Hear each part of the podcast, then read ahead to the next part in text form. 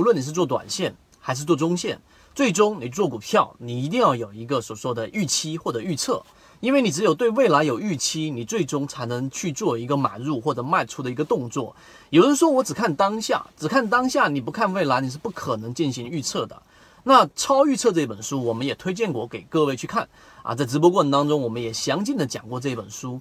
对于预测预测的一个理解，我们认为，当你的预测的这一个对象离你现在的这个时间点越远，你越难达成这个。预期，而越近你越容易实现，因为只是复杂系统。但是当时间一旦拉长，其中的随机性就会不断的出现。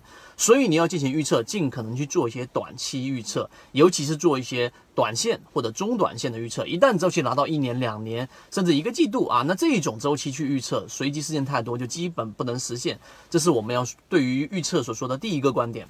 第二个观点。啊，不知道大家最近去看了《未来简史》了没有？《未来简史》里面所告诉我们，其实人类跟所有的动物都一样，人类只是一个比较复杂的计算机。它跟动物相比较，唯一不一样的是情绪。也就是说，当你发现危险的时候，你的脑子然后不断的去传递到你的整个肢体，然后你就跑就行了。但是人类多出来了一个东西，叫做情绪。那这个情绪就是完全没有必要去有恐惧啊。或者说害怕呀，或者开心这种东西，它实际上相当于对人类这个这一个机器作为一个干扰，情绪啊作为一个干扰。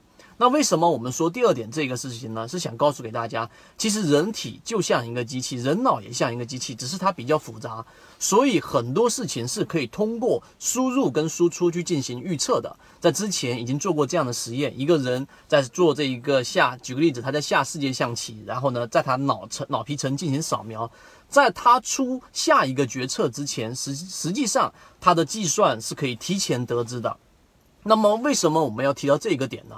就是想告诉给大家，实际上所有的股票市场的每一个单一的参与个体，最终形成一个小组，形成一个群落，形成一个群体。这就是我们说为什么你去研究行为啊，群体行为的组织，因为它大部分都是我们所说的非理性，并且是可预测的。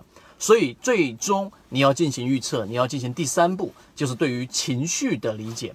什么叫情绪的理解呢？之前我们说过，对于情绪的理解，你只需要记住两个关键词，一个是分歧，一个是一致。什么时候产生了分歧？例如说，一只个股从十块钱打到了五块钱底部，然后突然间放出一个巨大的成交量，天量，那么这个涨停板打出来之后，这个情况之下呢，它就是一个明显的分歧。这种分歧一旦产生，如果在随后走出一波趋势，那么基本上就能走出一波好的走势了，因为大部分前面。不看好的人或者割肉的人都已经出来了，那么这个时候筹码就是属于我们说非常干净的筹码，那么剩下的就考虑到一致性，不断的接力，那。